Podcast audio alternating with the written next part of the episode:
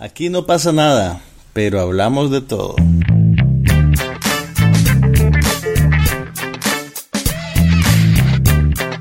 Un podcast sobre cine, TV, tecnología y todo lo demás.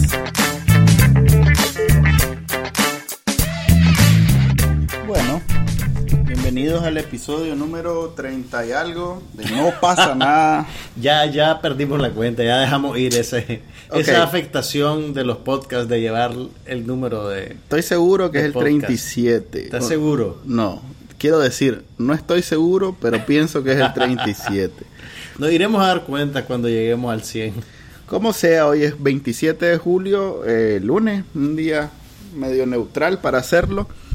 Pero queremos entrar fresquitos para cuando veamos, ¿cómo se llama? Misión Imposible. Misión imposible. que dicen, estaba leyendo ahí que, que después de Mad Max, la Ajá. mejor película de acción en el verano gringo. Eso no es muy difícil. No, y ahí implica ganarle a los Marvel. Eso no es muy Ah, difícil. Sí, ok, está bien, sí, tienes razón. Pero yo, yo, yo en realidad tengo muchas expectativas de Misión Imposible, sobre todo por esa campaña que tiene Tom Cruise de, de hacer las cosas sin efectos especiales, Sin computadoras. Efectos Ajá, especiales siempre hay. sin Pero computadora. son acrobáticos, digamos. Sí, son efectos especiales basados en computadora. Lo que hacen en Avengers, pues, que, que lo hace un man chinela en su casa, no. Con una tela actúa. verde detrás. No, a ver, a los actores los filman con una tela verde detrás y, y el que realmente hace todas las escenas es un man en una computadora, un- se mete una semana un cuarto y con un mouse comienza a crear todo. Incluso dijo que estaba dispuesto a hacer Top Gun 2 si no usaban efectos especiales por computadora. Eh, a propósito de Top Gun, si alguna vez soñaste con verla en la pantalla grande, Viene. viene al ciclo de clásicos del Cinemark. ¿Cómo se llama la canción? Este, Danger Zone. Danger Zone. Danger Zone. Ok, Pero para los que ven- En los 80. para los que el- ven La banda Archer- sonora de Top Gun, a Sí, que nunca se fue presentó una aquí, monstruosidad. era grande. Sí. Es más, para los que ven Archer, que vos no lo ves, Ajá. te estás perdiendo una de las mejores series de, de todos los tiempos. De todos los tiempos. Animadas, cuidado, es la mejor incluso por encima de Simpsons y de... No. Sí, animada es top of the... Ok, Pero bueno. Archer este, hace mucha referencia, incluso Danger Zone es, es como su... Su tema. Sí, es su canción. Mira, hablando de series animadas, ¿sabes qué empecé a ver? Ajá. Bojack Horseman. Ah, ¿La estaba viendo- no, estaba Mira, viendo acaban de estrenar la segunda temporada. El año pasado pusieron la primera. Y yo la vi como de cuarta, pues no le di mucha, mucha pelota. Pero ha ido construyendo seguidores. Mm, Y fíjate que por lo menos con los primeros dos capítulos de la primera temporada, debo decirte que, que vale la pena verla. Vale. Es un humor bien, es un humor bien ácido. Es, es, ¿cómo se llama? Lo que, lo que entra a- al aire cuando termina Cartoon Network. Adult Swim, ¿no es Adult Swim? Mira, tal vez está inspirado en el estilo de Adult Swim, pero es, es más, yo lo veo más bien como una sátira del mundo del espectáculo. Ah. Porque el protagonista es un, un- bueno, es un caballo antropomórfico, es un caballo que se mueve como gente, Ah, que en su pasado tuvo un sitcom súper exitoso y a partir de eso el maje ya, pues, digamos que tiró la toalla, vive de sus rentas y es picado, fumador, es una estrella caída básicamente. ya. Entonces es la dinámica de un, de un personaje así, en, eh, tratando de funcionar en el mundo de Hollywood contemporáneo. y, pero el mundo está poblado de, de- de estos animales antropomórficos y seres humanos normales. Ajá. Y no hay pues ninguna... no hay ninguna referencia pues a cómo es eso posible, ¿verdad? ¿Hay buenos chistes o no hay buenos Hay chistes? buenos chistes. Ok. Hay buenos chistes. Fíjate que ahí hay varias de esas, inclu- incluyendo la, la de Mike Tyson, que solo he visto el capítulo en que viene a ayudarle a Juan Jin a Nicaragua. hay varias series así de ese estilo que, que valdría la pena hacer un recorrido, porque también este, está una Rick and Morty que están hablando que, que también es muy buena, que creo que sí es Adult Swim.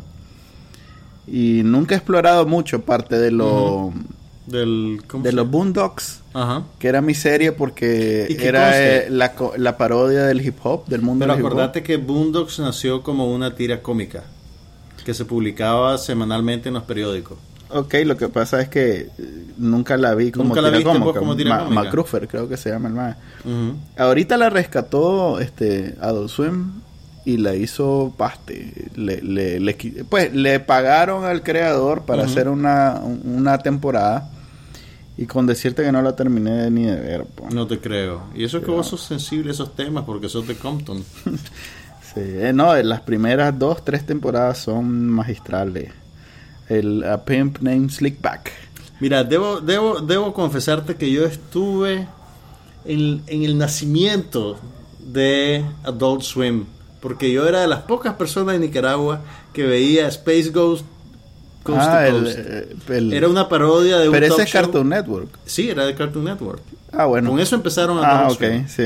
O sea, más bien el éxito de culto, pues porque realmente tampoco era que se paralizaba el mundo para ver Space Coast, Coast to Coast.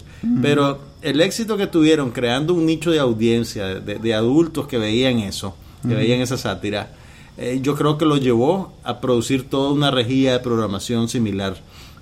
Y no sé si alguna vez lo viste, pero era una parodia de un talk show Sí, lo en vi, el lo cual vi. el, el- el presentador era un superhéroe venido a menos, Sí, es el... eh, que era el, el fantasma del espacio, Sí, pues, sí. básicamente. Que tiene, este, ¿cómo se llama? Tiene su, sus tiras en, en el programa. Y yo creo que en, en términos de animación, por lo menos animación gringa, era eh, fue como el inicio del antihumor. Vos sabes, el chiste que el chiste es que no hay chiste y que el chiste es malo si acaso hay un chiste. Ajá. Eh, y coincidió un poquito también con Ren and Stimpy, ¿te acuerdas de Ren and Stimpy? Sí, sí. Pero eso es Nickelodeon. Eso Ese es Nickelodeon. estilo, pues. Sí, pero, pero, pero sí y no, porque acordate que después MTV agarró Ren and Stimpy y lo empezó a transmitir también. Y Sí, entonces para, ya para Nicaragua, para Latinoamérica. Porque eh, no había un no Nickelodeon también el internacional, también el MTV gringo lo pasaba. Ah, ok. Entonces tenés una animación que cruzó pues de lo infantil a lo adulto y, y yo creo que más o menos esas cosas se, se, se Ok. juntaron para crear esa amalgama que hay ahora de animación para adultos. Ah, pues en Bueno, y los Simpsons también in- in- in- impli- influyó Eh, bastante. sí. En nombre de los que apreciamos Adult Swim, te agradecemos que hayas sido tan instrumental en la Yo creación sé, no, de, sé, de- todo pasó gracias a mí. Sí. Dijeron, oye, alguien en Nicaragua está viéndolo en cable pirateado. Porque en aquel entonces todo el cable era pirateado en Nicaragua. Entonces, Ok, entremos en materia. Vimos Pixels la Habla- semana pasada. Hablando de productos para adultos trasnochados, atrapados en los recuerdos de su infancia, vimos Pixels. O sí, Pixeles. este, esta es una película para el que jugó en maquinita, en, en arcade. No, pero espérate, a ver, un momento. Ajá. A ver, pongámonos reales, Manuelillo. Aquí nunca hubo arcades. Aquí si jugaste Sí, Donkey no, Kong, hombre, yo jugué arcade. ¿a dónde? Mira, ¿A dónde? Decime a dónde. donde estaba, en algún momento estuvo el McDonald's en, Car- en Camino Oriente. Ajá, en el Bolerama jugaste No, arcade. no. Ah, bueno, en el Bolerama Pero en el Bolerama arcade. no habían, no habían ¿Cómo máquinas de videojuegos. ¿Cómo no? ¿Qué, ¿Qué máquina había? Supongo que Pac-Man. Supongo. Mira, en algún momento hubo, te voy a decir en qué lugares hubo. Hubo en el Bolerama. mm, Hubo en, en Los Robles hubo un lugar donde había. yo en el recuerdo. Culocho. Por ahí. Mm, pero eso ya es finales de los 80, 90. Pues no te puedo dar fecha, pero sí donde recuerdo muy bien que había y que iba. Y que no era esos lugares donde jugás Nintendo, sino que ibas a las maquinitas. Ajá. Era en el lugar donde fue el McDonald's por algún tiempo en los 80, que era Camino Oriente, donde Sí. ahora hay una sorbetería al lado de donde venden pollo. Ajá. Ahí había un McDonald's. Ok. Ahí sí, sí. Ahí, había, ahí era el McDonald's. Ok, cuando el McDonald's No, había, no comenzó era a un McDonald's, era el único que había en todo el país. Ok, cuando McDonald's comenzó a servir enchiladas y que obviamente ya no era McDonald's y fresco de tamarindo y cómo era y que los y los pasteles eran cómo se llama ¿Vos no te acordás de- cuando empezaron a servir yuca frita porque no por había eso papa? eh, en ese momento cuando la gaseosa la servían en bolsa Sí. Eh, la clásica bolsita de polietileno. la flor nacional. cuando pasó eso Ajá. comenzaron a, a meter ahí este maquinita Mira, probablemente yo ya estaba muy viejo para ir a un lugar. si voy andabas en tus público. 40 ya no ya sí, no, sí. Yo conocí Pac-Man y Donkey Kong y todos esos juegos por el Atari. Por el Atari 2600. no yo jugué, jugué yo jugué Atari 2600 Que ya era una pieza de museo cuando vos lo agarraste. No, estaba empezando. Pero, ok, entonces, ok, te acepto pues que hubo aquí fenómeno de maquinita. Sí, hubo. Probablemente no tanto como en Estados Unidos, que era una locura y que empezó en los 70. Aquí vinieron tarde realmente. Sí, Aquí cu- cuando el Atari vino a Nicaragua ya estaba de salida en Estados Unidos. me imagino. Además que aquí todo lo compramos en un viajecito, vos sabés. O sea, no Cuando es como la que tía- viene. Cuando, cuando venía Sí. tu tía de Miami. No es como que aquí en las tiendas vas y compras. La clásica tía de Miami. Sí, la clásica tía de Miami. Entonces, eh, sí jugué, jugué Pac-Man, jugué... Eran maquinitas usadas, de vieja se veía, los botones venían luidos, este, las, las palancas no Esa- servía el de la izquierda, solo el de la derecha. Esa- mira, esa- esas maquinitas de seguro que algún compañero solidario con la revolución la- las metió escamoteadas por la frontera con Honduras o algo. Sí. Ok, ok, entonces vos y yo, como usuarios de los juegos de video en nuestra infancia, seríamos en teoría la audiencia meta para esta película. Pero creo que la película no funcionó ni conmigo ni con vos. Ah, no, a mí me gustó. ¿A vos te gustó? Por supuesto. No te creo. Todo lo que es Happy Gilmore a mí me gusta. Vos sos acólito de Adam Sandler. Uh, sí. ¿Y por qué no fuiste a ver El Zapatero? De Cobbler. No era Happy Gilmore eso. Claro que era, era Adam Sandler.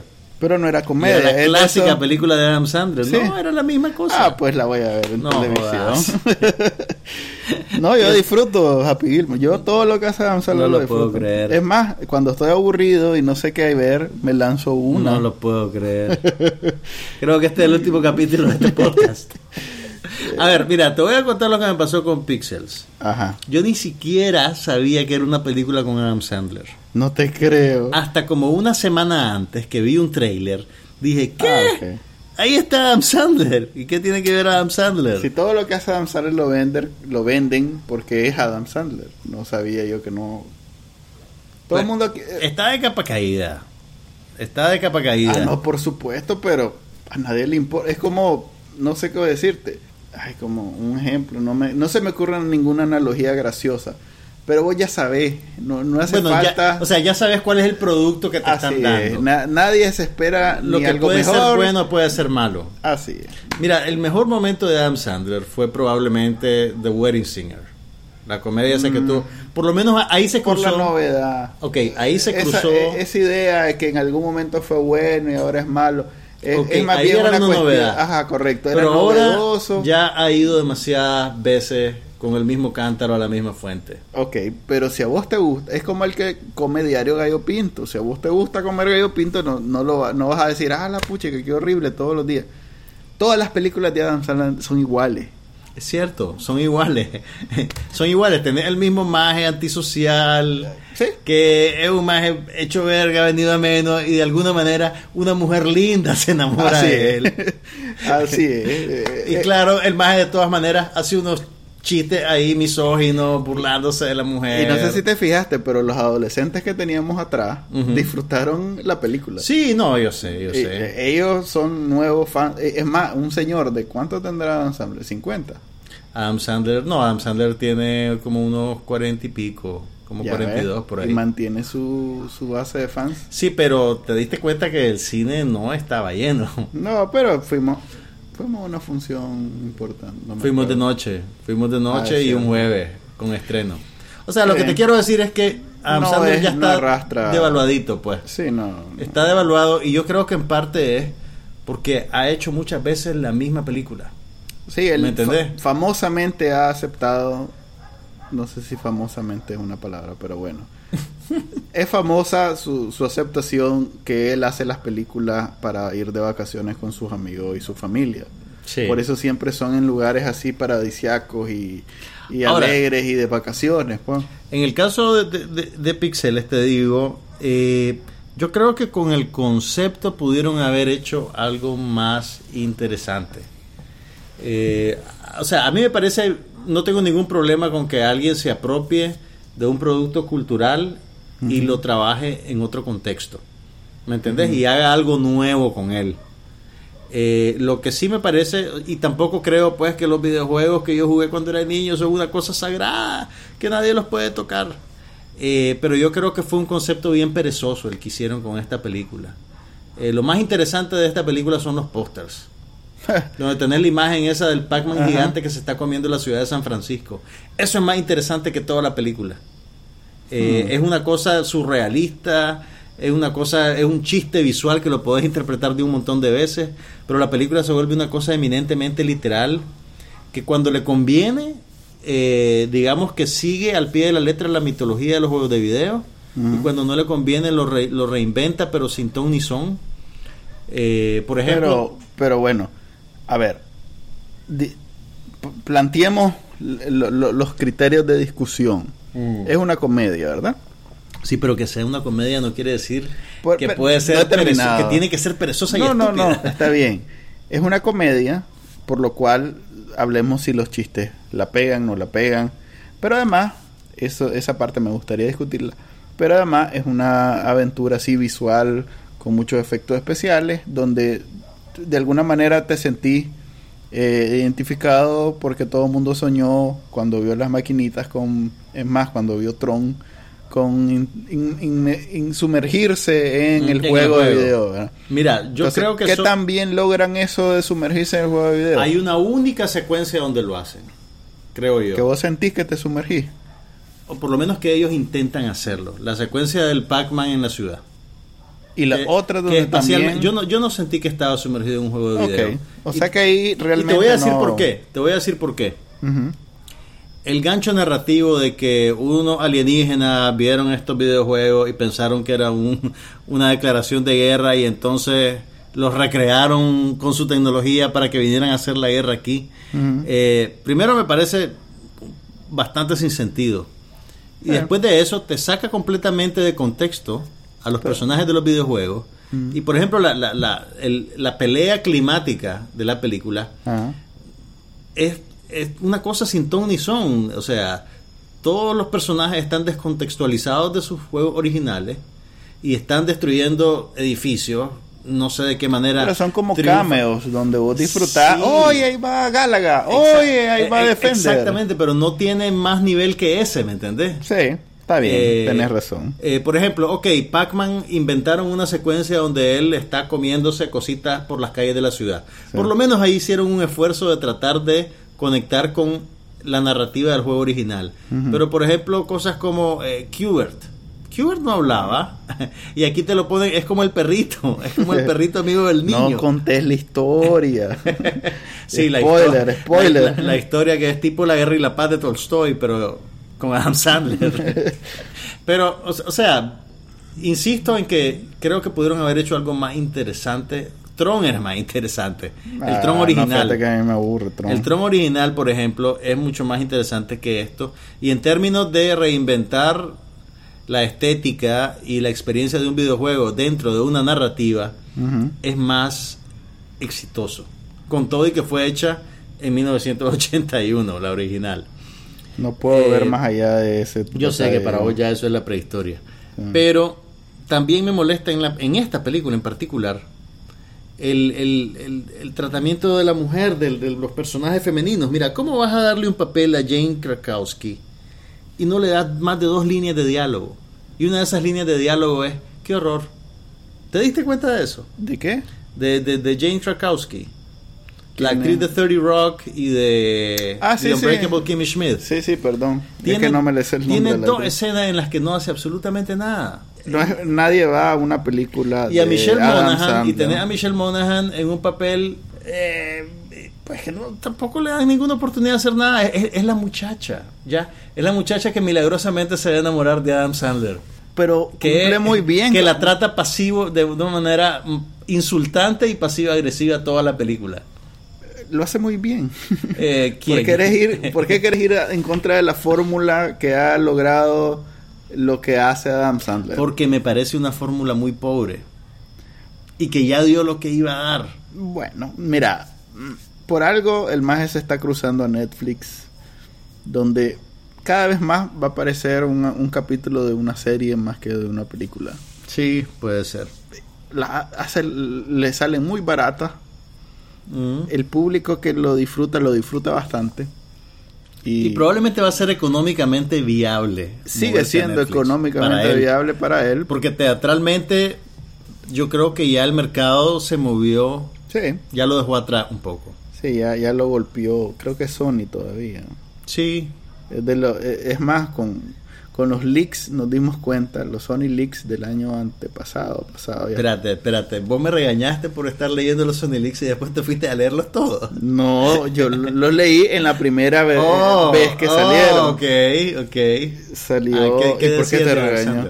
Pues me regañaste, me dijiste, me dijiste cosas horribles en este podcast. Ok. Sí, no suena como yo, pero te lo, te lo voy a aceptar. no, me, me- me hiciste ahí un ejercicio de, de shaming. Me- Ah, no. Sí, para, para esos que dicen que no hay que ver las fotos porque es una... una Exactamente, exactamente. Ya, Me- pero no fue que yo con el ejemplo te quiero mostrar algo diferente. Ah, lo era- esa- eh, fue eso, fue con la foto hackeada. Ok, Sí. ok, vos, vos no tenés ninguna pretensión No, de ser ejemplo para nadie. No, estamos para- claros. Yo vi tanto las fotos hackeadas como los Sony Leaks, ambos. Sí, güey, ahí, pues, soy periodista del entretenimiento y tengo que estar informado. ¿Qué Pero decían los Sony Leaks de Adam Sandler? Todo Sony peleándose con, con ese contrato, pues que eh, lo usaban como ejemplo de todo lo que estaba mal en el estudio Sony, Vaya. diciendo que seguimos haciendo esas chanchadas y pagándole esa imagen cuando podríamos explorar verdaderos, eh, no sé, eh, creativos, innovadores. ¿Cuál fue la última película de Adam Sandler que le funcionó en la taquilla? Yo, creo diría que, Pixel ha funcionado. No, no, no. No le ganó, no desbancó a Ant-Man. Ant-Man Es quedó en que- primer lugar. Que no, no es así nomás. Y creo que le ganó también Paper Town. Está dura la cosa, pues. Sí, está dura. Pero bueno, a vos te gustó, Ay, me a mí gusta. no. Bah. Y es ahí, es ahí Ahora, donde estamos. Comedia, Ajá. te reíste. Me reí un par de veces, sí. No, un par de veces te reíste. Pero eso no hace que sea una buena película. Vos te Ah. puedes reír si a alguien le dan un pastelazo Como te cara. digo, yo soy, yo soy como los bolos clínicos. A mí me da igual que si es vino, que si es whisky, yo voy a picarme. Y cuando es comedia, yo voy a reírme. Ok, con- aunque conste. sea, Aclaración, Manuel Díaz no bebe. pues hago una analogía que he observado que... Pero sí. No sé, o sea, o sea yo, yo no creo que, que, que un par de chistes en hora y media funcionen hace que la película valga la pena. No, pero si te querés reír, Si te quieres reír dos veces en hora y media. no te reíste dos veces, no Fred. Ahora, una película no es solo pues las veces que te reíste, o sea, puedes hacer cosas, Si es comedia, sí. puedes hacer cosas con la narrativa Mira. que hacen que sea más rica todavía. Peter Dinklage Eso es lo mejor de la película. hace un... Peter Dinklage es lo mejor de la película. Él y. Sean Bean, que son los dos actores de Juego de Tronos que coinciden en esta barbaridad. Pero a ver, por ejemplo, un detalle. No, Sean Bean no... ¿Qué pasó con Brian Cox? Decime. No, sé, vos- no- ¿no te dio la impresión que se le había olvidado incluir la escena final de él en algún momento? Creo, sí, De seguro. repente desapareció. la- era, el, era el- era el villano principal. Seguro en Y el de Blu-ray. repente desapareció completamente. En el Blu-ray va a salir. este. Va a tener más oportunidades. No, hombre, ese- ese- sa- ¿sabes qué hubiera sido más divertido que ver Pixels? No, hombre. Haberme quedado en mi casa jugando Pac-Man. Solo la escena donde Peter Dinklage le dice al creador de, de Pac-Man: I made your game my bitch. Eh, Fíjate que estoy esperando ese meme en algún lado. Mira, probablemente a los, a los 13 años me hubiera parecido el chiste más divertido del mundo. No, sigue siendo el chiste más divertido. Pero ha pasado, han pasado décadas, Manuel, de vida y experiencia. Y mejores películas que Pixels. Bueno, en realidad a nadie, a nadie le gusta, solo a los que les gusta Adam Sandler. Lamentablemente es una película que solo van a ver los fans. Ahora, vos- O, o bene- mira, me da la impresión que todo el marketing de la película está orientado a venderla, por lo menos en estos mercados, como una película para niños. Porque si te fijas, Sí, Adam Sandler, para púberes. Adam Sandler no está en los pósters. No, Ni igual. está su nombre en los pósters, en las cosas. Y la película en realidad es para niños. Yo, ¿Vos crees que es una película para niños? Sí, hombre, yo, por supuesto. Mira, eso que, que, que los personajes han sido tan caricaturescos, eso no es común de una película de Adam Sandler. Ahí yo noté y, y me golpeó un poquito. estaba infantilizado, que estaba de viaje infantilizado. Mira, yo, Pero- mira, los, lo los personajes son bien caricaturescos, sin embargo, el subtexto en su relación con el personaje de Michelle Monaghan me pareció muy muy grotesco, muy vulgar, muy confrontativo. Sí, es que si no yo hubiera Era una- salido a la mitad. Oye, no, pero lo que te quiero decir es que es una... Es que eso es marca registrada Adam Sandler. Yo sé, pero eso en una película Para que niños, supuestamente es eh. para niños... O sea, si yo Los tuviera... niños de ahora son más groseros, ¿estás claro? No, yo sé, pero estás transmitiéndoles la idea que esa dinámica entre un hombre y una mujer entiendo. es normal y divertida. Entiendo. ¿Me entendés? Y hay, hay mucha agresividad implícita. Mm. Eh, que, o sea, a mí me incomodaría si yo tuviera un niño o una niña, llevarlo a ver una película en la cual el hombre trata hacia la mujer y al final la mujer está enamorada de él. La ¿Me mujer entendés? se defiende Y es como, sí, pero es como el curso natural de una relación, ¿me entendés? Entonces, ah, no sé, creo que estamos más adelantados Está bien, pues. Ajá, te desarmé. No, no, no, no. Respeto tu opinión, pero yo y llevaría a la lunita a ver. La lunita, Sandler. Pobrecita, muchachita, no, no sabe lo que le espera. Por cierto, si querés ver una película parecida a Pixels, pero mejor. Eso no es difícil. No, pero Podés entrar en cualquier otro cine. no digo, pero con la misma más o menos eh, idea, Ajá. puedes ver la de Edgar, Edgar Wright, Ah, eh, clásico Scott Pilgrim. Scott Pilgrim Claro. versus The World del 2010, que tiene más o menos elementos sin, sin ser, sin tener la Sin licencia. ser ¿verdad? literal, pues, a la hora de usar personajes y... Sí, es más, todo el mundo decía que cómo hubiera podido. Todo, cada vez que digo todo el mundo me refiero a los comentarios en Reddit, ¿verdad? No, no es que hice un- una encuesta mundial y entonces tengo el, el papel en la mano. Pero los comentarios eran que, que, que hubiera hecho Edgar Wright con esta película. ¿Te Mm, imaginas? esa es una buena pregunta. Sí. Alguien que tuviera algo más en la pelota que agresión contra las mujeres. Ah, en todos lados ahora hay agre- Bueno, bueno, no, pa- mm, ok. Vayamos a... Uy, Ciudad de Papel. Ciudad de... Ok, está diciendo uy de una película que no has visto. Quiero que quede, que quede patente eso. Sí, hombre. Una vez más, eh, el vago de Juan Carlos fue a ver dos películas y yo, que soy un, un trabajador responsable, solo Me vi quedé una. viendo cinco series de televisión en mi casa. Contanos, pues, de Ciudad de Papel. Mira, honestamente te digo, no iba esperando. ¿Lloraste o no lloraste? No, no lloré. No Apenas lloré. la disfrutaste. Como... No, es que, es que no puedes tener esa reacción de que, ah, es que si lloro es un drama y está buena. No, no funciona así la cosa, Manuel. Ok. Mira, no iba esperando absolutamente nada. Sí sabía que la película está basada en una novela de John Green, que es el mismo autor de Bajo la misma estrella. Ah, la, ¿cómo es que se llama la del cáncer? Esa es Bajo la misma estrella. Pues, en inglés. The Fault is in Our Stars. Es que ese es el nombre. No, no, no, no. Ok, ajá. Ok, entonces yo sabía que era un producto nicho para jóvenes adolescentes que habían leído el libro y que les encantaba. Entonces yo iba un poquito predispuesta, pues. Bajo la misma estrella me pareció que tenía buenas actuaciones y eso, pero no, no me, pues no me pareció ninguna gran película. Esta película no es una gran película, pero como drama juvenil para cierto nicho y cierta edad de espectador, me parece que está muy bien hecha y que logra hacer cosas bien interesantes. Mm. Esta es como una película de John Hughes. ¿Te acuerdas de las películas de John Hughes en los 80? El Breakfast Club, Weird Science, Ferris Bueller's Day Off. Mm. Esta película sirve a ese mismo público, pues obviamente los jóvenes de ahora, pero tiene una agenda, eh, creo yo, más sofisticada, porque observa ese momento de la vida y de alguna manera, pues, reconoce las dificultades que tenés en ese momento, eh, emocionales y prácticas, y utiliza de una manera bien interesante personajes arquetípicos. Mm. O sea, tener los muchachos que son nerdos básicamente. O sea, una película menos madura los dejaría como nerdos caricaturescos. Sin embargo, la película los convierte en personajes completos. Eh, tenés también a la muchacha cool, pero la muchacha cool es más complicada que eso. Eh, y digamos que es una película que se atreve a explorar más allá de la superficie de sus arquetipos. Y me pareció que lo hacía de una manera bien sensible y bien interesante. Estoy escuchando la- los argumentos a favor de Dawson's Creek en los 90.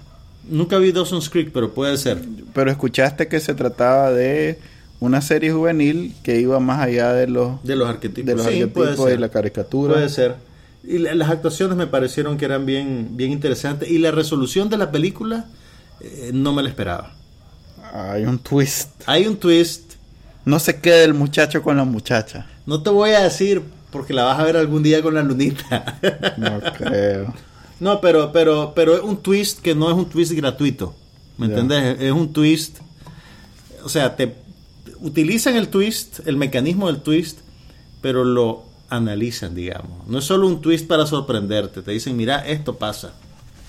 ¿Y por no, qué pasa esto? no es como la, aquella que vimos de la chatela que, que, que pasa en coma y que no se muere. No, no, no, no, no, no. Esa, esta es muy superior. Eh, If I Stay. Y fue- Si decido quedarme, que debo compartir con nuestro escucha. Ajá. es la película por la cual tuviste que rogar. que te- No tuve que rogar. pues. No me dejaron entrar y yo dije, hoy voy con él. Y como a Juan Carlos no lo detienen en la entrada. Y como era premier, Fue uno de los grandes momentos de... voy con De él. este podcast. Juan Carlos, Juan Carlos, vení. amigo mío. Juan Carlos, no me dejaron entrar. Pero bueno, para y es más, lo peor es que fue para ver If I Stay. If I Stay. Ok, ¿recomendás a alguien que tiene más de 15 años? Yo creo que aguanta hasta los 20. Fregue. no, no, no, mira, eh, es una, fíjate que es una película que si no hay nada más que ver, un adulto la puede ver perfectamente. Perfectamente la puede ver un adulto. Hasta vos la puedes ver, Manuel. No. bueno, eh, Miren, ok, mi recomendación es, si están entre Pixels y Ah, Paper Town, vayan a ver Pixar. vayan a ver Paper Town. Ok, y después nos dicen cómo les va. vean las dos y después. Veanla todo y después platicamos. Ok, determinaste de ver Sense8, me dijiste. Mira, en el fin de semana largo me hice lo que había prometido no hacer. Agarré una serie y me la soplé en el menor tiempo posible. Es una vulgaridad. En tres días vi todos los capítulos de Sense8. Todos los que te faltaban. O, o te la Volví a ver los de- primeros dos que había visto. Ah. Para, para agarrarle el feeling. Estás creciendo, chaval. No, no estoy creciendo. Estoy, estoy, estoy, ¿cómo te puedo decir? Cambiando mis prioridades ocasionalmente. ¿Y qué tal? ¿Te gustó? Mira, me parece que la, la a diferencia de otras series en las cuales tal vez te, te- te- hay series en las cuales tal vez son demasiado densas y entonces ver muchos capítulos seguidos les dejas de sentir el gusto, ¿verdad? Y se vuelve como un como un miasma, como una cosa, como una mengambrea dramática. Esta película, esta serie yo creo que se beneficia de verla eh, en poco tiempo. Eh, tal vez es por el ímpetu que tiene la narrativa, pues, y, y porque tiene tantos personajes y a veces alguien se te pierde por un capítulo o por dos capítulos, solo lo ves un pedacito. Hay algo estructural en la narrativa de esta serie que hace que funcione, el binge watching. Ya. Eh, en realidad es una serie bien ambiciosa porque tenés, primero tenés que aclarar el concepto, ¿verdad? Del asunto de los ocho personajes que están conectados psíquicamente. Pero ese rápidamente en el primer capítulo. lo- Pero, pero toma tiempo entender las reglas de la dinámica entre ellos, ¿me es, pero eso es intencional. Sí, no, no, no, es intencional. Lo que te quiero lo decir hubieran es que- podido hacer, pero lo dejaron así medio oscuro es que- para, para poder tener algo de que... Yo creo que el- el- el- lo que pasa es que deciden hacerlo orgánicamente. No tenés mucho diálogo expositivo en el que aparece alguien y te dice, las cosas funcionan así. Y, y ahora vas a ver todo lo que pasa. Vas un poquito entendiendo cómo funciona la dinámica entre ellos. A medida que los vas conociendo, que vas entendiendo de dónde vienen y qué es lo que pretenden. Eh, Pero tiene eso que vos siempre te burlas, que hay ¿Qué uno cosa? especialista en cuchillos. sí, o sea, me burlo, pero lo disfruto cuando lo hacen bien. no fregues. me burlo, pero me Hay gusta. una muchacha que es especialista en artes marciales. Mira, a ver, a- eh, eh, ahí se les cayó el, el zapote. Porque... ¿Vos ya la, ya la viste? Sí. ¿Toda la primera temporada? como un mes, no. A ver, contame, ¿cómo, ¿qué te pareció? Es más, yo en, el- en su momento te dije que lo que más me gustó eh, fue este que aparte todo ese tema de yo soy el más rápido, yo soy el más que sabe poner canciones, porque la DJ solo eso sabe, y se droga, pues, o sea, no creo que sean dos, en fin. este, creo que la más interesante fue este que el alemán, a- además de, o mejor dicho, que la capacidad de ir más allá de, de lo, de lo, ¿cómo digamos? Escrúpulos Ajá. o de valores. Los o de- prejuicios. ajá, eh, Era una habilidad eh, que aportaba el alemán, Sí. pues. O sea, el mae que puede matar, aportaba eso, que podía matar. Sí. No es No son, Hasta- ben- no son todos benignos, pues Sí, no 100%. son virtudes, pues, no, no. Son, no son buenos brothers todos. y- no, y, buenas brothers. pero no es, no es como que todo, no es que Te entiendo, aportan sí. las virtudes también. Claro, claro. También aportan su capacidad de violencia. Sí, y, y eso que es lo contrario de virtud, defecto, y ese defecto se convierte en valioso. Sí. sí, Entonces, eso, eso, eso es un giro- mensaje- Es, no, es un giro interesante y es un Sí. giro que yo no me esperaba porque, eh, digamos que la serie al principio vos crees que es un poquito, se siente un poquito suave, digamos. Casi como mo- motivacional, por así decirlo. Pues todo eh, aspira a, a- a una especie de... ¿Cuál es la palabra correcta? ¿Vos sentís que la serie aspira a un estado ideal de comunión entre todos los seres humanos? Hay un discurso ahí de unidad que, que puede ser un poquito cursi incluso. ¿Me entiendes lo que te digo? E incluso el hecho de que tengas... Creo que eh, eh, ese, sí, supongo que lo entendí o lo, lo capté, pero no me llamó la atención. O ese sea, lo que, lo que te quiero decir es que al principio puede parecer un poquito cursi, pero poco a poco dejan que la oscuridad... Creo que me vaya pareció entrando. cursi y no le puse mente. Mm. La que sí me gustó fue la, la, el discurso de que los seres humanos, que también te lo planteé, no fregué, estamos repitiendo que ahí nos disculpan, Eh, la, la capacidad de los seres humanos de, este, eh, eso, matar.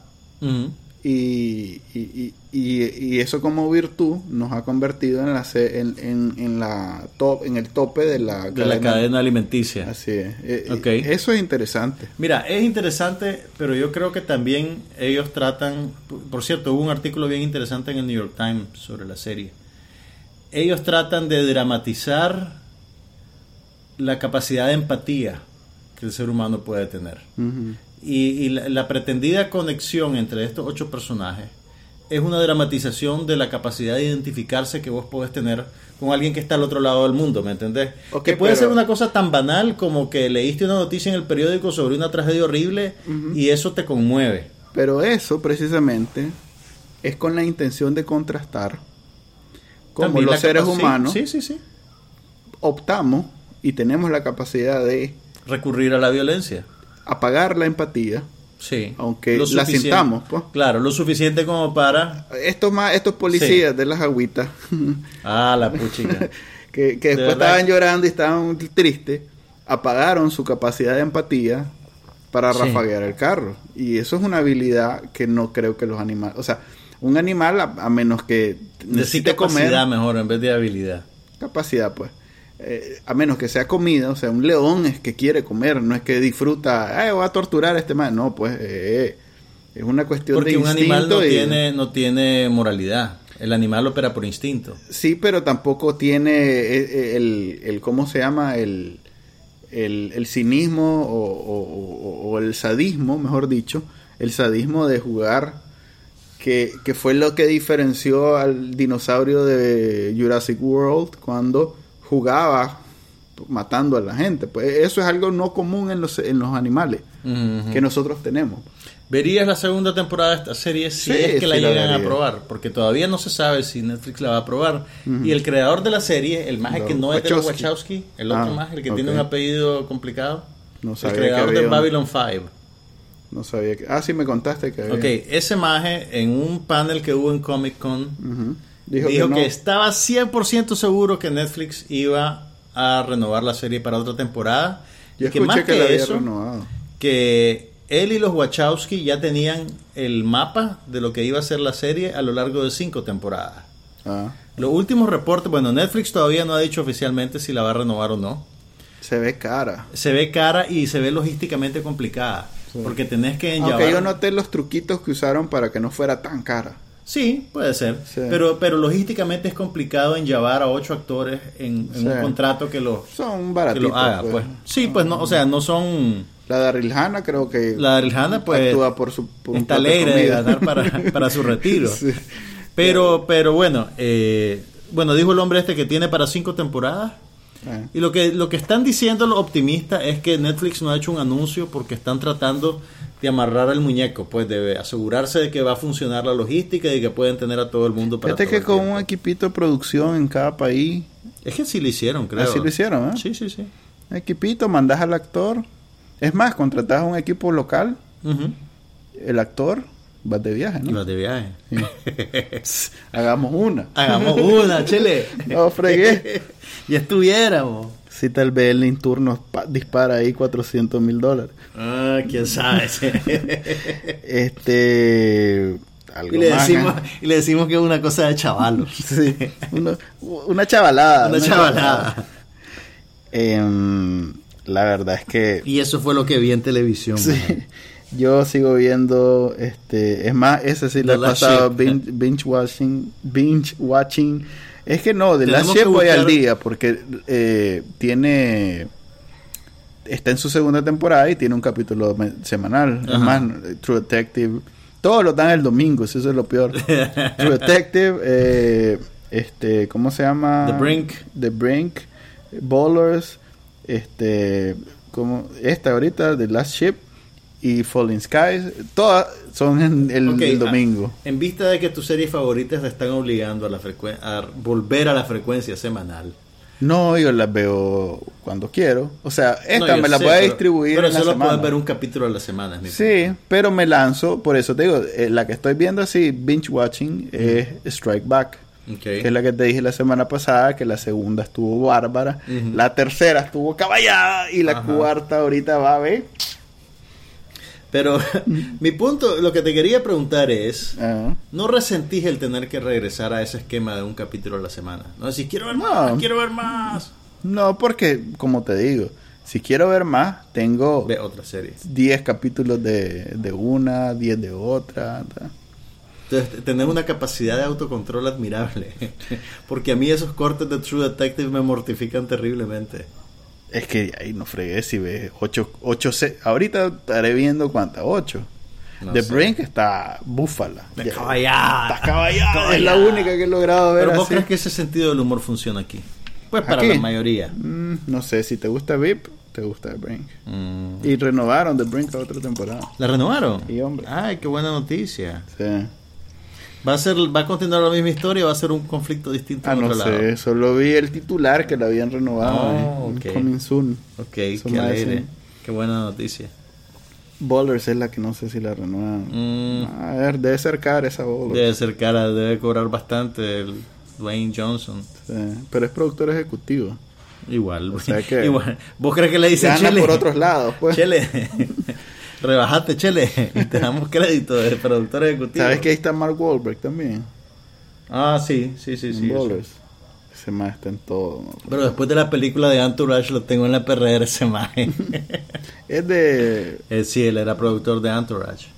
Creo que en HBO el más lo tienen de... re- de, re- De hecho, creo que Entourage es medio autobiográfica con él. Sí. Porque el maje era de un pueblecito, bueno, no de un pueblecito, era De del sur de Boston. De un barrio ahí. Entonces el maje triunfó y tenía a su hermano ahí medio agre que también estaba No, metiéndose triunfó en el esto. hermano primero. Espérate, ¿quién fue primero? Ma- El Donnie con los New Kids on the Block. Es cierto. Lo entonces- cual es un conocimiento que negaré hasta el fin de... Esto me, en realidad no lo sé. Manuel, ¿cuál era el lineup original de New Kids on the Block? Solo sé Donnie Wahlberg. y lo sé por Mark Wahlberg en realidad. Es cierto, tenés razón, el bagre era Mark Wahlberg. Sí. Y este mae, vos sabés que, que, que- ¿Cómo era que se llamaba aquel- Que mató Marky maje. Mark and the Mark and Funky Bunch.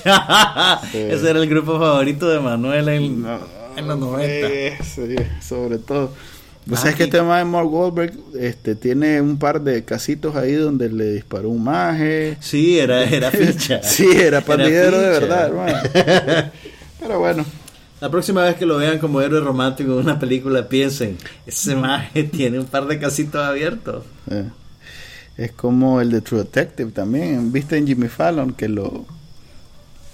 Hicieron un sketch en Jimmy Fallon Mm. donde los maes decían algo y, y Jimmy ¿Quién? Fallon... Colin Farrell. Colin Farrell. Sí, Colin Farrell y dijo, y dijo, a ver, Totalmente. fui, fui testigo, fui, fui, ¿cómo se llama? Fui sospechoso en un caso de, de homicidio Ah, que no, se ha resuelto. Y entonces dice- Jimmy Farrell dice, eh, falso. Y decir, no, es cierto. Ay, qué O sea que puede ser que Corin Para que Farrell sea- re- reevalúen su opinión de estos caracteres. Ok, eso sería en lo que se refiere a televisión, a menos que me quieran volver a escuchar hablando Strike Black, Strike Back, perdón. ¿Cómo descubriste que quién tiene la razón y casos de familia no son de verdad, de verdad? Eh, la María Jesús Castellón, esa Ajá. actriz nica Ajá, que vive en Nueva York, ajá. eh, cuando nos pusimos en contacto porque hizo una actualización, ya le habíamos hecho un artículo en Bacanal Nica, y nos mandó una actualización y en el currículum vi que decía, además de Asado Gigante, Glu Glu primero, un anuncio de Glu Glu y no sé qué, no sé cuánto, casos de, de familia y casos cerrados. Entonces le mandé a preguntar, ve, ¿y cómo funcionan eso? Y ya me mandó el cuento, ya lo publiqué. Que en realidad no es público. La gente ahí se puso en el plan de, uh, eso ya sabía, pero no es cierto. O sea, ahí no O sea, dicen, estos vez- más todos son actores. Tal vez alguna gente sí lo sabía, pero yo, me, yo creo que la- el grueso de la gente que ve esos programas cree que son en serio, pues. Ah, no, por supuesto. Pero digo además de los que ven habitualmente. Es más, los que ven habitualmente, aunque les digan que son actores, lo van a seguir viendo y lo van a disfrutar. Pero me refiero a que el, el- pues El alguien como el yo. programa no se presenta como algo ficticio. Así es. el- Sí. eh, Es más, Se cuando hacen dramatizaciones, sí. Eh, como esos programas de, de- de jueces y cosas. Este, cuando hacen las dramatizaciones, obviamente son actores, pero ahí dice dramatización. Pero los más que llegan ahí no dice, No estos dicen son actores. sí, No. en ningún momento. Eh. Mira, cuando yo estaba sacando mi maestría, tenía una compañera de clase que había hecho una pasantía en el show de Jerry Springer. Te iba a decir. ¿Cómo, Ella hizo, hizo una pasantía en el show de Jerry Springer. Ah, Y en ese entonces, ese programa era, era el fenómeno de la televisión diurna en. Estados Unidos. Yo lo veía diario. Es el tipo de programa que, o sea, la gente lo veía para burlarse de los que llegaban. Pues que no, eran, la gente lo veía para sentirse bien. sí, bien consigo misma. Decir, al menos no estoy tan hecho paste como ese imbécil que está ahí. O, Sí. Entonces, ella, me, ella nos contaba que, bueno, to- toma en cuenta que en ese entonces esto estaba fresco. Y esa dinámica de los talk shows era desconocida completamente. ujú. Entonces ella nos contaba que cuando te acordás que salía alguien de repente corriendo a cachimbear a alguien, así como, como de la nada. Sí. Entonces ella decía que separaban a la gente y, le, y les, em- no eran actores, era gente que realmente estaba más o menos en el papel que ocupaba en el programa y los empezaban a asusar con respecto al otro y le decían, mira, vos sabés fulanito, el más ese que tu vecino que, que patea Míralo, tu- que patea míralo tu cómo se perro". burla de vos, No, míralo. no, no, le decían. Fíjate que decir, le decían pues a esta muchacha que era la pasante, anda a decirle que ese maje le tocó la nalga a su esposa, pues cosas así. Fíjate que ese maje ahorita le acaba de tocar la nalga a tu esposa allá afuera Pero y eso- pateó a tu perro y entonces salía el maje corriendo a cachimbear al otro enfrente de las cámaras Pero eso porque, duró una porque el mismo personal no duró bastante. No digo, esa, esa dinámica habrá durado una temporada, porque ya a partir de cuando ya, Ya se cuando hizo la gente agarró la nota de ya que iban, a lo iban- que iban, sí, ya iban- nadie iba, iban a lo que iban a, iban a lucirse, Sí, a exhibirse. Pero bueno, eso pasó también en el mundo de la televisión. Vamos a hablar de los periódicos a 10 Córdoba. Los periódicos de circulación nacional y diaria, Ahorita. la prensa y el nuevo diario, han anunciado que a partir de cuándo? A partir de mañana. Hoy ya vi yo en el periódico, es que, a ver, no tengo la menor idea cuánto vale un periódico. Creo que estaban a 7 Córdoba. Ah, ah, bueno, yo pensé que estaban a 5, fíjate. Mm. Yo dije, a la puchica de un... No, no, olvidar. tenemos sin comprar un periódico. No, pues sí, yo estoy claro. Yo ahí dije, 10 años tengo mínimo de no comprar un periódico. Pero no sé... Yo lo leo en la oficina, conste. Solo- si, si no lo leyera en la oficina, lo compraría. No te va a pesar el- los árboles y, y la naturaleza. Es reciclado. Ya, ah, sí. ese arbolito Así ya cayó. Ay, me va a decir que vos no lo compras por, por, por tu sensibilidad ecológica. No Please. contribuyo, no contribuyo a la muerte de los árboles. Ah. Solo eso tengo que decir. Ok, ok, te lo dejo Bueno, la cosa es que hoy vi eh, la noticia que los dos periódicos grandes, el Nuevo Diario y la Prensa, bien casual, ¿verdad? No es que se pusieron de acuerdo. Casualmente hoy los dos se deben de haber sorprendido cuando vieron que el otro valía 10 Córdobas y... eh, ¡Oh, ve! Me ellos también. mente. Sí. ¡Oh, ve! Ellos también le subieron. No, no. Sí, se pusieron de acuerdo. Eh, y le subieron a 10 córdobas de quién sabe cuánto. Hmm. Y ahora los periódicos valen 10 córdobas para el que no le da clic en internet. Pues. Sí. Que no conozco a nadie que lo lea. Bueno, no como no, sí conozco un par de personas. Pero la mayoría de todos modos lo ve en internet. ¿Qué tiene internet? Eh, supongo que el- los 5 millones que no tienen internet eh, son los que compran los 40 mil diarios. Son los que 40 mil ejemplares, no, no estoy muy seguro. como 50, bueno, los 20 mil, 30 mil periódicos que se venden diario los compran otros 4 millones de nicaragüenses que no tienen internet. Y ahora les va a costar 10 córdobas en vez de quién sabe cuánto. ¿Qué noticia más rica la que estamos dando? Me da... Pues no, Estoy no por creas, editarla. nu- Nuestros oyentes no, nuestros oyentes son personas informadas que probablemente leen el periódico. Y el sí, el periódico costaba 7 córdobas, yo estaba en lo correcto. ¿Y a dónde lo buscaste? Lo busqué en internet. ¿Y que buscaste cuánto valía el periódico ayer? el periódico, puse precio periódico Nicaragua. Ah. Y me salió una, el, el primer, Ajá. la primera, el primer, la primera referencia es una noticia de El Mundo en El Salvador, un periódico salvadoreño. Ya. El precio por ejemplar de los principales periódicos de Nicaragua experimentará un alza del 42.86%, informaron hoy las compañías editoriales de la prensa y el nuevo diario. Y eso es fecha de hoy. Fecha de hoy. Imagínate. Con el alza en el precio, los ejemplares pasarán de costar 7 córdobas, 0.25 centavos de dólar, a tener un precio de 10 córdobas, Ah, pues no fue 0.36 mucho, no dólares. 3 córdobas. Sí, ya duelen. No, ya duelen. eh, o sea, y echarle pluma son 7 veces a la semana, son 21 córdobas a la semana, que se vuelven al mes 84 córdobas, que se vuelven al año. ah, Bueno, los mensajes de texto del horóscopo y los chistes valen 30 centavos dólar, que es ¿cuánto? 7 córdobas, 8 córdobas. Pero vos crees que la gente que se suscribe en esos servicios de mensaje Mm. está consciente del precio de cada mensaje que recibe. Creo que las compañías que venden esa chochada, este, están claros que están estafando al que, o sea, todo el que compra yo- eso yo digo el está siendo víctima de una estafa. Pero el usuario es lo que te quiero decir, pues, o sea. Sí, obviamente que si, si es una víctima de una estafa, es alguien que no entiende muy bien cómo funciona, porque por algo lo están estafando. pues. Mira, tal vez porque yo soy de una generación que creció con el old media, pero yo pagaría 10 pesos por un periódico. Pues, claro, depende del periódico, Por pero supuesto. yo pagaría 10 pesos Si yo no tuviera acceso, probablemente los pagaría. Es más, este, tal vez la solución de los periódicos sea no estar en internet. Yo creo que en esta época no podés no estar en internet. Mm, ¿O qué decís vos? Pero es que la poner ca- una, una, una pared pagada como el New York Times. no, no, no, no estar. No estar del no todo. estar. Sí, no, no estar. poder. Ya ese, ese puente ya lo cruzamos. O sea, ya no hay, no hay vuelta atrás. Que si vos querés, bueno. Que o sea, vos decís para ser económicamente viable. Sí, para mantener a, un- a alguien comprando, porque eh, bien tranquilo, o sea, yo que tengo acceso a internet y que la mayoría que tiene acceso a internet no va a pagar 10 córdobas por algo que lo tiene totalmente gratis en el teléfono o en la computadora. Fíjate que no estoy seguro si los periódicos están poniendo todo su contenido en línea. Exceptuando los clasificados, que pues. ¿Quién le interesan? Pero las noticias todas, el, el mismo texto que está impreso está todo. integral en línea. Sí. Hmm. Es más, viene con la viene con la colita. Esta noticia apareció en la página tal. No dice más información en página No. tal. Hmm. Así es. Ala, no lees mucho en internet los periódicos, No, los leo, los leo en papel, los leo en la mano, en serio. Porque los tenés en la oficina. Los tengo en la oficina y me gusta más leerlo así. Fíjate que a mí me han regalado un par de veces suscripciones a la prensa y ha sido estresante ¿Por qué? porque como me lo traen y me da pesar, pues, o sea, me siento en la obligación de leerlo todo. Mm, eso no es una mala sensación que tener. Sí, pero cuando se te acumulan siete periódicos es, porque como- no leíste, es lo que me pasa a mí con las series.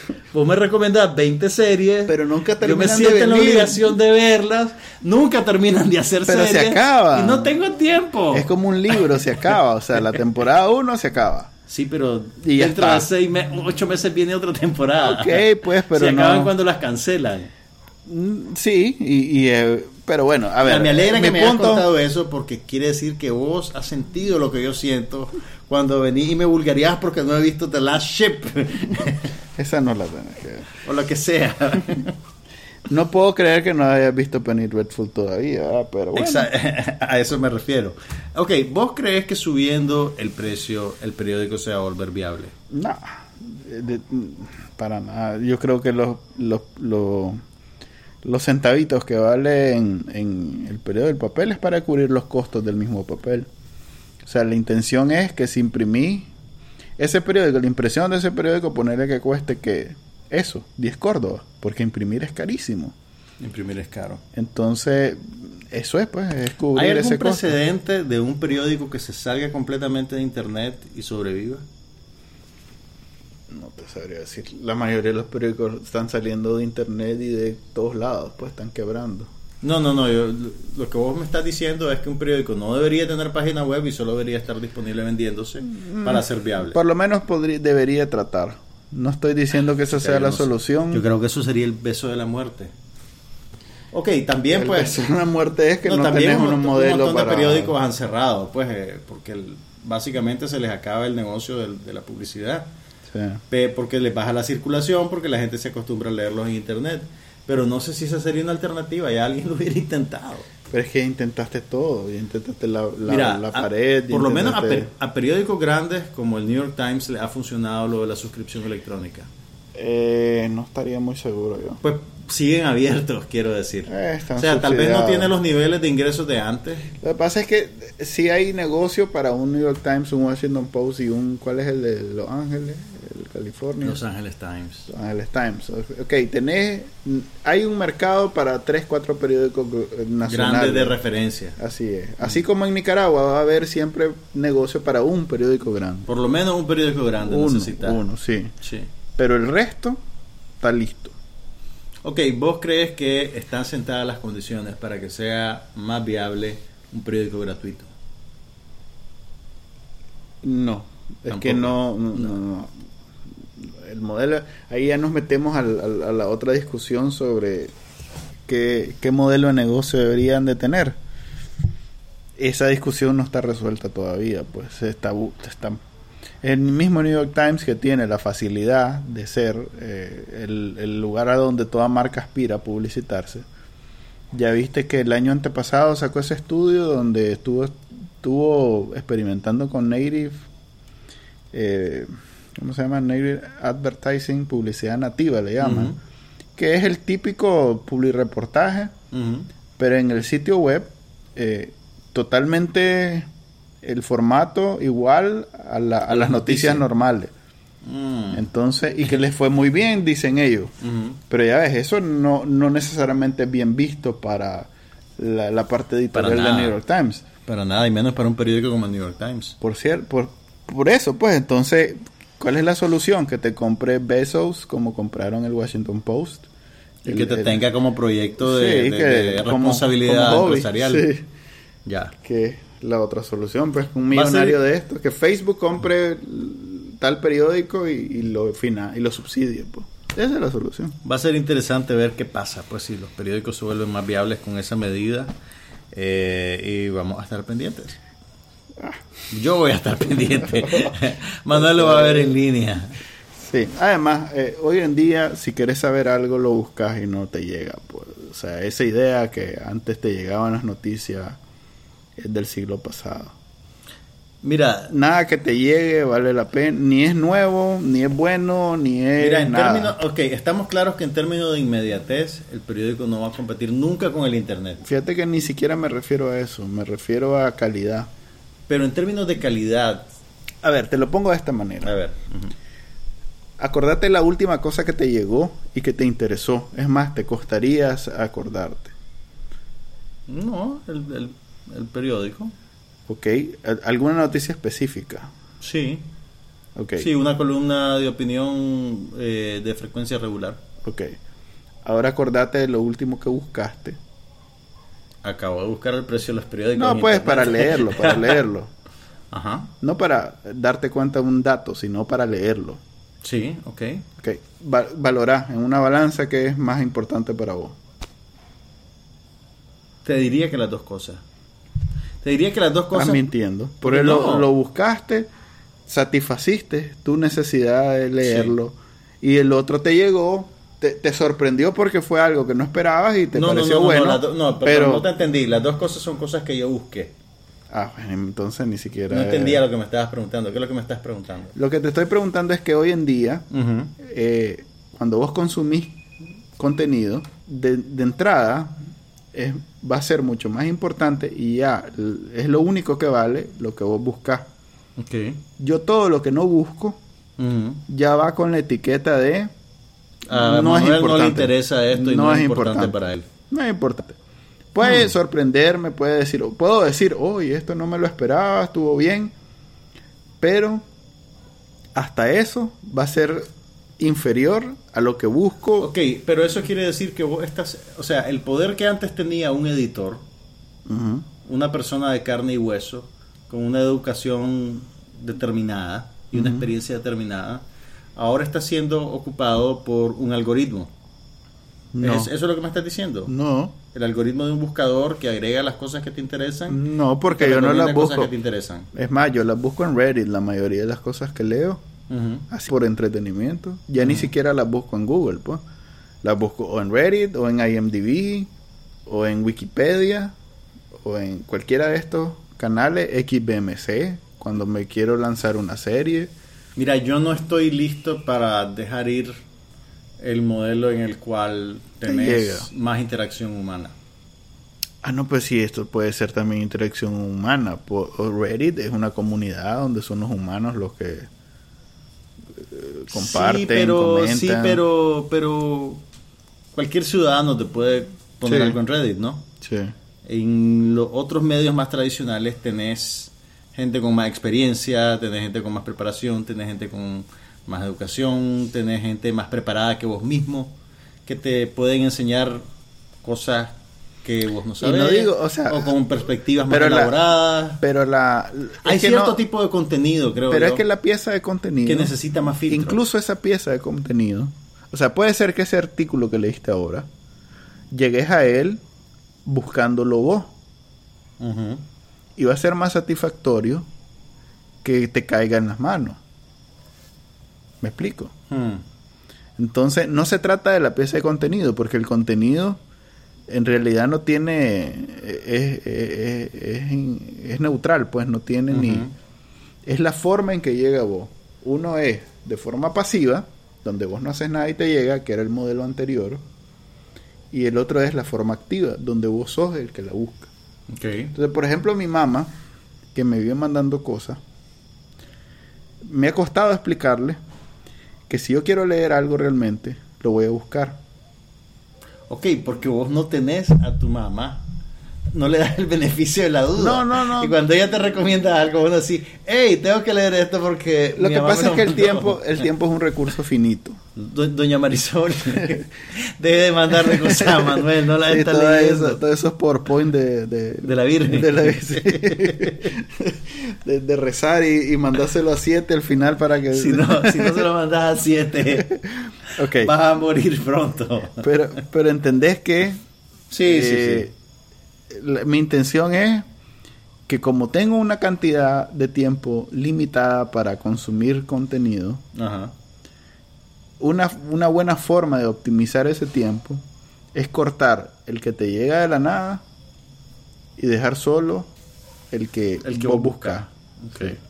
Porque ya la parte de que te llega... la- eh, eh, eso eran los tiempos donde no tenías nada que leer. El periódico era como un oasis. Porque a menos que leas un libro, que lo tenés que comprar.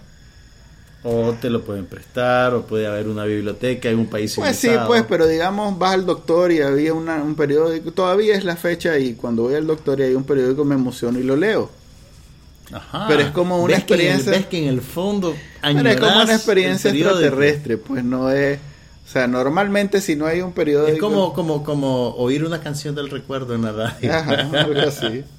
Pero normalmente lo que hago es saco el teléfono y busco las cosas que me... De verdad, las salas de espera en la, de los doctores ya no son lo mismo, desde que cada quien anda Me imagino que deben de, de- de descansar porque esa compradera de revistas debe haber sido cara. No, no, no creas que las compraban para la sala de espera. Eh, por eso eran había- Las que, eran las que ya no habían leído, las que ya habían leído en su casa y Por eso habían siempre unas vanidades por eso de los eran de hace 80. como cinco años.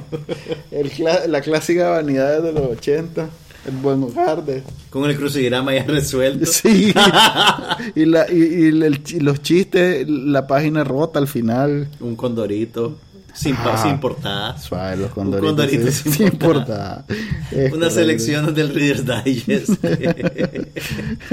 bueno, eso es lo que está pasando en el mundo de Old Media. Y creo que de esa manera llegamos al final. ¿Tenés 10 pesos? No, yo no manejo. Dámelo, pero ya compré el periódico.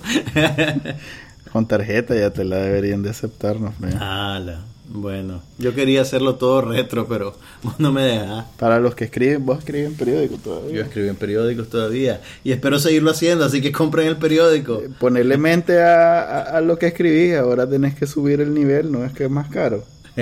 Como la Voy a- comida, voy a ahora, usar- ahora filete, no Voy a usar palabras más complicadas.